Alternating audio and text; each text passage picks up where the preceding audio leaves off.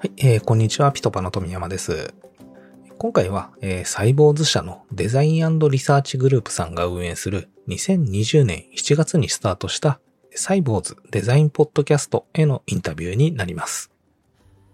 前半ではですね、まあ2年間続けてきたというところで、えーそのポッドキャストに対する反応などを聞いてきました。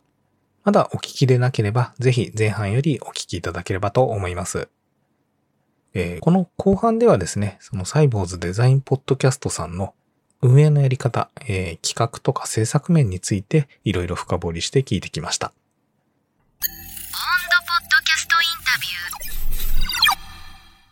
またちょっとお話変わるんですけれども、ポッドキャストをやっていて大変だなって思うことってあったりします？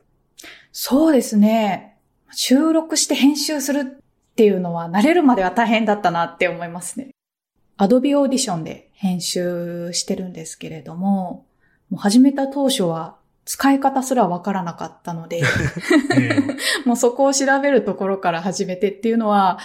ちょっと大変だったかなって。あとは、やっぱりあの、自分一人だけだと、継続していくっていうのが難しいので、いかにこう、仲間を作って、あの、ポッドキャストを収録して編集できるようなメンバーを増やしていくかっていうところを考えていく必要があるなっていうのは、あの、最近思いますね。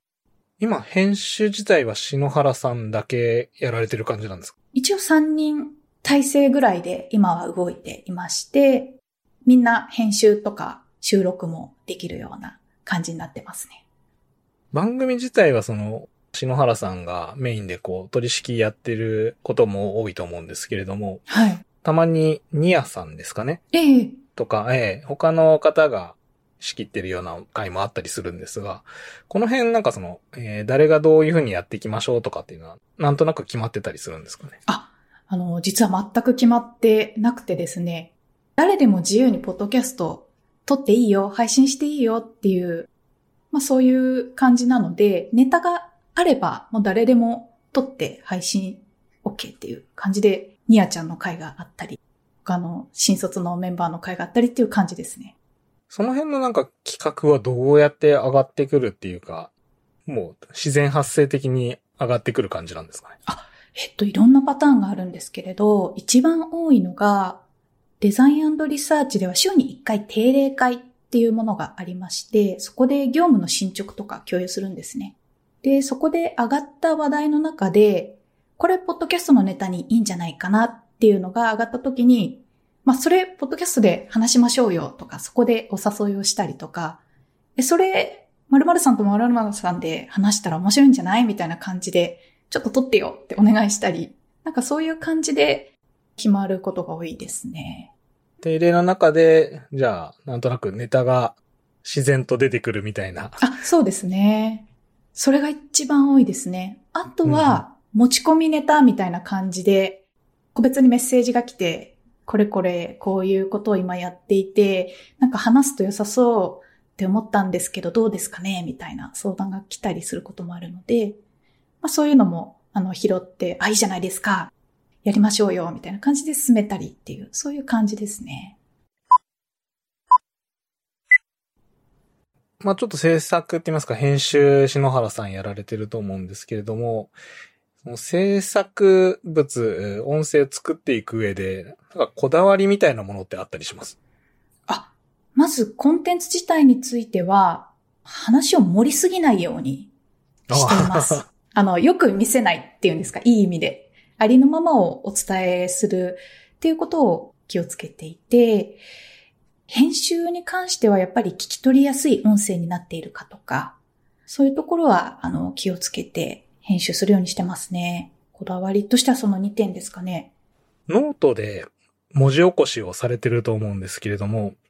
これ結構大変じゃないですかね。そうですね。けど、前より、なるべく作業の負荷はかからないように最近はなってきてる感じではあるんですけど、まあ大変ではありますけど、必要なことかなと思って取り組んでますね。文字起こしをやった方がいいんじゃないかみたいなのはどういう経緯だったんですかね。はい。あのー耳の聞こえづらい方にも楽しんでいただきたいっていうのがありまして、はいはい。はい。多様な人が聞けるような、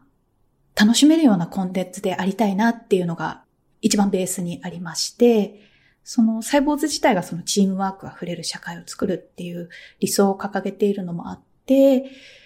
多様な人がこうチームに入れる。まあそういったものを体現するために、多様な方に楽しんでいただけるために、耳がちょっと聞こえづらいなっていう方でも、あの、ポッドキャストの内容を少しでも楽しんでもらえたらっていう思いで、文字起こしをずっと、あの、やっている感じですね。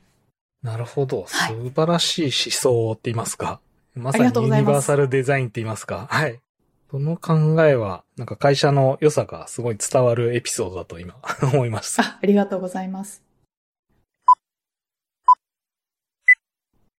今収録はオンラインですかね？あ、オンラインでやってます。オンラインで収録するにあたってはあまり困ってはない感じですかね？そうですね。今、 Zoom を活用して収録してるんですけれど、まあ普段業務でも Zoom みんな使ってるので、まあ収録に関しては問題ないかなっていう感じですね。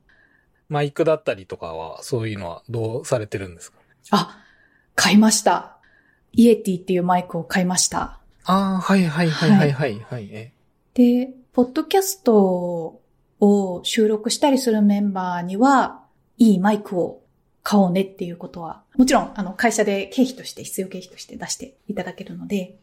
購入して、用意してっていう感じですね。羨ましい環境です。ちなみにマイクは何をお使いなんですか？あえっ、と、僕は今、 PodMic っていうのと、あとはあの、スマホに簡単につけることが出る MV5 っていうのがあるんですけれども、ええその二つを今使い分けて感じですね。あ、そうなんですね。ええやっぱりあれですか、こう、スマホで収録するみたいなこともよくあるんですか？あ、外とか行って、その全然環境がない方に、のために、それをお送りして、ちっちゃいマイクなんですけれども、ええなんか見えるかな？このこのぐらいのマイクはいはい、あ、見たことあります。あ、あります。ええ。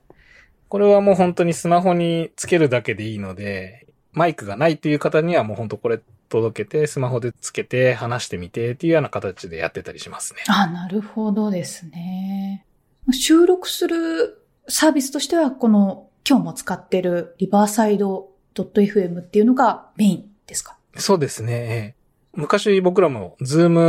ムとかでやってはいたんですけれども、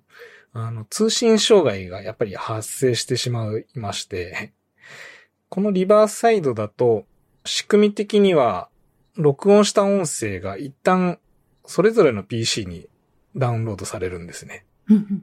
で、えーこれが収録が終わった後に、それがガッチャンコされるっていうか、クラウドにそれぞれの PC から上がるので、通信障害がない音声が入手できるっていう、はあ、なるほどですね。ってるので、まあなんかあの、ズームとかですと、たまにはい音が切れちゃったりすることがあったり、あ、ありますね。それがないのがいいところですね、これ。なんか音声の編集とか、そういうのも、このリバーサイド FM の中でやってる感じなんですか？そうですね。一応これにもあるんですけれども、やっぱり細かい編集となると僕らもオーディション使ってやってたりしますね。やっぱりオーディションなんですね。オーディションの一番いいところはサクサク感ですかね。あの、サクサク感編集の、ええスピードがめっちゃ速いって言いますか。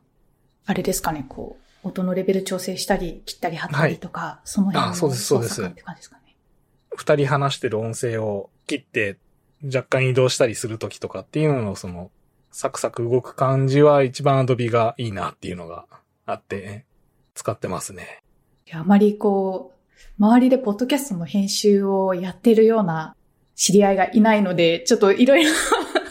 聞きたいなっていうのもあって、ちょっと今はい、ええ聞いちゃいました。いくらでもっていう感じですね。あありがとうございます。あとはちょっと、まあ、最後の方になってくるんですけれども、はい。えー今後なんかやっていきたいこととかなんかあったりします？かねそうですね。あの、ゲスト会を増やしていきたいなと思っております。で、サイボーズデザインポッドキャストを通して、あの、B2B デザイン界隈のデザイナーとか、リサーチャーの方と、なんかつながりを作っていけると嬉しいななんて考えたりしますね。ああ、なるほど。じゃあ、えー、もう B2B やってる会社さんのデザイナーとかが、例えばこのエピソードを聞いて、サイボーズさんの番組に出たいなと思ったらどうしたらいいですかね？あ、ぜひぜひ、あのー、フォームが、お問い合わせフォームがあるので、そこにも一言送っていただければ、私の方からすぐに返信をさせていただきます。ああ、わかりました。ウェルカムな感じなんですね。もうウェルカムです。はい。ああ、本当ですね。あの、もちろん B2B デザイン以外の方も全然、あの、デザイン業界の方だったら、はい。うんうんうん、一緒にいろいろお話しして、はい。盛り上がって、つながりを 作っていければなって思います。いいですね。じゃあちょっとそこの問い合わせフォームのあのリンクも後で番組概要欄のところにちょっと貼っておきますね。ああ、ありがとうございます。とじゃあちょっといろいろそうですね。あの、お時間もだいぶ経ってきたんですけれども、えー、サイボーズさんの方で、えー、宣伝だったり、イベントの告知だったり、PR したいこととか、なんかその辺あれば、ぜひお聞きしたいなと思ってるんですが。あ、そうですね。あの、まず、サイボーズデザインリサーチでは一緒に働く仲間を募集中なので、ぜひ、あの、一緒に働いてみたいなと感じたら気軽にエントリーをしていただけると嬉しいです。ありがとうございます。じゃあ、そのエントリーフォームもまた別である感じなんですね。あ、はい。じゃあそちらもちょっと掲載したいなと思います。ありがとうございます。はい。今日はこんな形で終了したいと思います。今日はありがとうございました。ありがとうございました。ポッドキャストインタビュー。はい、えー、この後半ではですね、ポッドキャストの制作面についていろいろ聞いてきたんですけれども、まあ一つ印象的だったのはやっぱりその継続していく上で、こう一人でやっていくっていうのはなかなか大変で、まあ、ポッドキャストを続けていく上で仲間を、えー作っていくっていうのが大切っていうのは本当に、もうこれ本当納得しかいかないなというふうに思いますね。まあ何事もそうなんですけれども、やっぱりそう伴走してくれたり手伝ってくれたり、こう仲間も応援してくれてるからやろうっていう気持ちが生まれてくるので、まあこの辺は本当に参考になるかなと思います。えー最後にですね、インタビューしたこのサイボウズさんの、このサイボウズデザインポッドキャストの、えーおすすめエピソードを、えーいただきましたので、まあ、こちらをですね、ちょっとかいつまんでですが、流させていただきたいなと思います。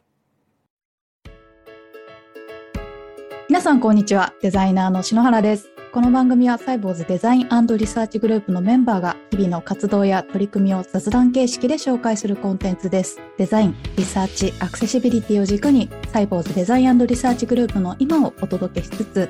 メンバーの人柄やチームの雰囲気をお伝えします。今日はですね、スペシャルなゲストにお越しいただいています。UX プレスの井出さんです。よろしくお願いします。よろしくお願いします。いやー、井出さんにはいつもサンディエゴのリサーチでお世話になっておりまして、本当にありがとうございます。ありがとうございます。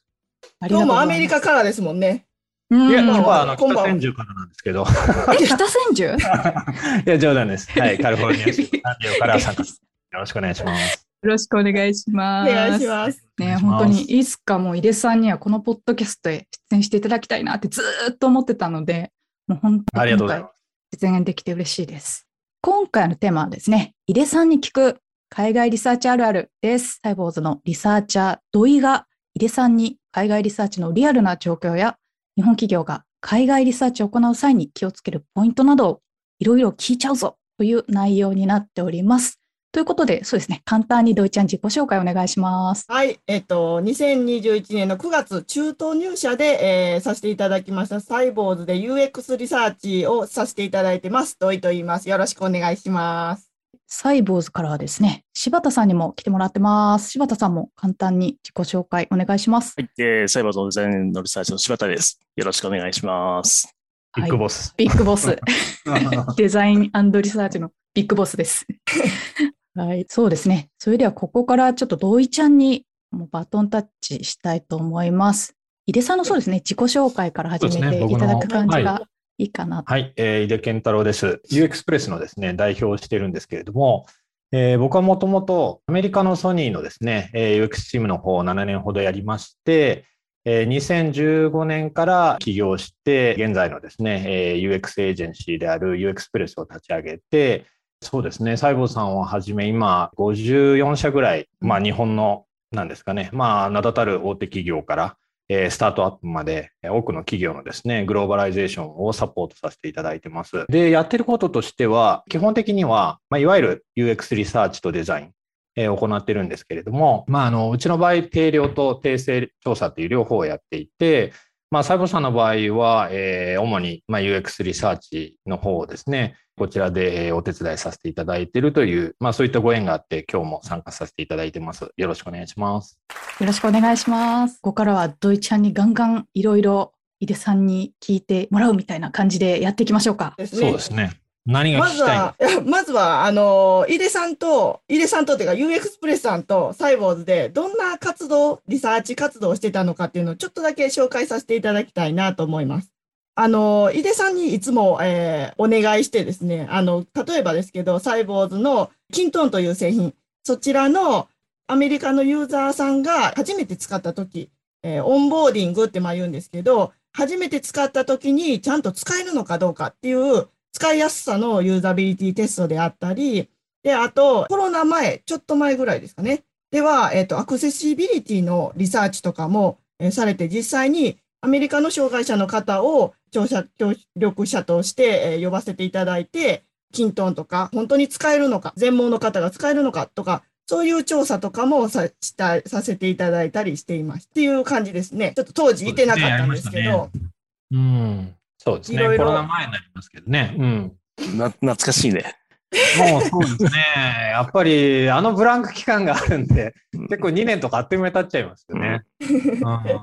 本当に。でもあれはすごくいい活動でしたよね。やっぱりその、実際のアメリカ人の視覚障害者の方を招いて、まあ、キントーンをですね、実際にこう使っていただいて、で、まあ、どういったフィードバックを得られるかっていうところで、結構、まあ、いろんな勉強をね、させていただいたっていう感じで、すごくいいテストでしたよね。海外で生活されてる人がどういうふうなこう暮らしなのか、どういうふうにこうんううん業務としてキントン使ってるのかって、やっぱり見え、全然日本にいてるとね、見えないんで、その辺をね、海外の方、あの、5、6人、7人とか、こうヒアリングさせてもらうだけでもすごくいろんなことが見えてるなって、あの、うんリサーチのレポート見てて思うんですけど、うんはい。そんなことをさせてもらってますね。やっぱり実際にこっちで働いてらっしゃる、そういう視覚障害者の方っていう風になってくると、かなりリテラシーもね、高かったりするんで、うん。まあ僕らももう最初に、例えばスクリーンリーダーの読むスピード自体もびっくりしたぐらいだったんで、相当早かったんですよね。やっぱああいうのもやってみないとわからないところは結構ありますよね。うん、そうですよね。まあ、じゃあ、今日早速一つ目の質問いきたいと思うんですけど、はい、お願いします。あの、まあ、えー、サイボーズと井出さんでいろんなリサーチをされてきたっていうお伺いしてるんですけども、ぶっちゃけ、サイボーズのリサーチってどうなのっていうところをちょっと今日は、あの、お伺いしたいなと思ってて、例えば、サイボーズでここはう。まくいってるよっていうところとか、いや、ここはもうちょっと頑張るとさらにいいリサーチができるよ。そんなところをね、ちょっと今日はお伺いしたいなと思ってます。そうです最初、ね。あれですね、うまくいってる。抜きですよね、これね、やっぱり。あそうですね。もうぶっちゃけなんでね。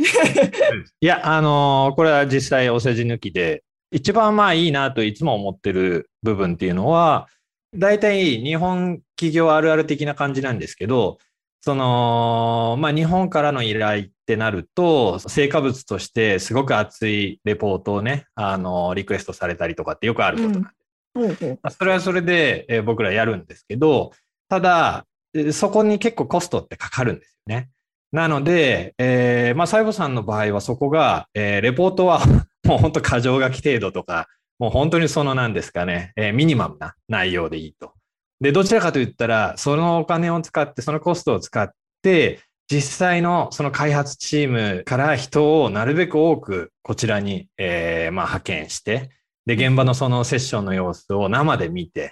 ぱそこにお金をかけるっていうところがすごくね、いいことだと思うんですよ。やっぱりこう、レポート読んで分かるところももちろんたくさんあるんですけど、やっぱその現場の空気感であったりとか、実際にそのセッションを観察するだけじゃなくって、セッションが終わったら、こちらのネイティブのモデレーターとディスカッションを行ったりとか、検査に直接質問をしたりとか、やっぱそういうことから得られる情報であったり、まあ、やっぱりその熱量の部分ですよね。うん、そういったものをその開発に実際に反映しているっていうところ、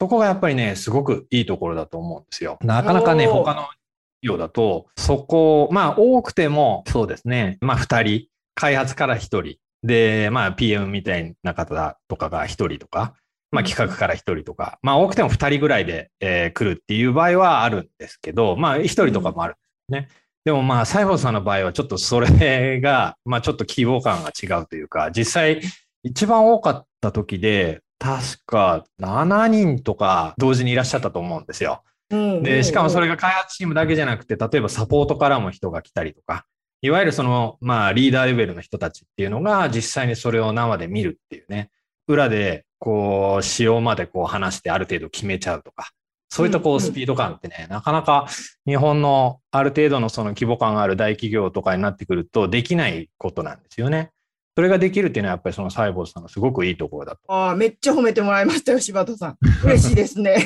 ええこれお世辞抜きでね。はい。うん写真でね、あの、そのレポートを見たときに、あの、本当に自分が普段関わっているそのデザインリサーチチームの方だけうん。で4、5名いらっしゃって、で、うん。ちょっと別の、まあ、組織というかチームのヘルプチーム、あの、うん。ヘルプのマニュアルとかを作成されているチームがあるんですけど、そはい。のチームの方からも、えーテーマが調べたいことがあるからっていうことで、みんなが一緒に来て、みんなでうんすすごい部屋ね、狭そうな感じで、ぎゅうぎゅうでね、見てそうね、暑かったんですよ、あの日はまた。ね人の暑さとね、サンディエゴの暑さで両方でね、本当にもうちょっと。まあでも、やっぱああいう熱量ってすごく大事なんですよね。やっぱこうね、伸びてる企業ってそういうところってやっぱあるんですよ。読まれないレポート書くよりは、僕らとしても、その現場でそれを体験してもらった方がよっぽどいいし、うんやっぱそこはね、すごくいいところだと思いますよね。あの、次回からやっぱ 5, 人以下にしてもらえるとすごく助かりますけど。次からね、あれね、くる車1台で移動できるようにした方がいいね。そうそうですね。い いろいろ考あのいつも2えて。台出すんで。そうですよね。なんか広いところを、あの、エアビーかなんかで貸し切って、それでやってもいいかもしれないですけどね。あの、カメラ持ち込んで。うん。いや、でもあそれはす質問ごくいい。してもいいですか？はい、どうぞどうぞ。あ、すいません。ん。海外の企業さんとかだと、リサーチするときに PM だけじゃなくて、現場うのん開発に関わるメンバーが結構大人数でリサーチ見に来るっていうのは普通というか、よくあることなんですか？そうですね。僕が例えば、こっちのソニーで働いてた時なんかは、ということで、えーこの続きはですね、ぜひ、サイボーズさんのデザインポッドキャスト、まあ、エピソード概要欄にリンクを記載しておりますので、まあ、そちらから、まあ、もしくは各ポッドキャストで、えー検索して聞いていただければなと思います。さて、えーこの番組は、ポッドキャストの総合プロデュースをする株式会社ピトパが、企業が運営する様々なポッドキャスト番組について、突撃インタビューをしていく番組です。もしインタビューさせていただける企業様がございましたら、えーお気軽にご連絡ください。また、えーポッドキャストを制作したいとお悩みの場合もぜひご相談いただければと思います。各種お問い合わせについては番組やエピソードの概要欄のリンク、もしくはピトパのホームページからお問い合わせください。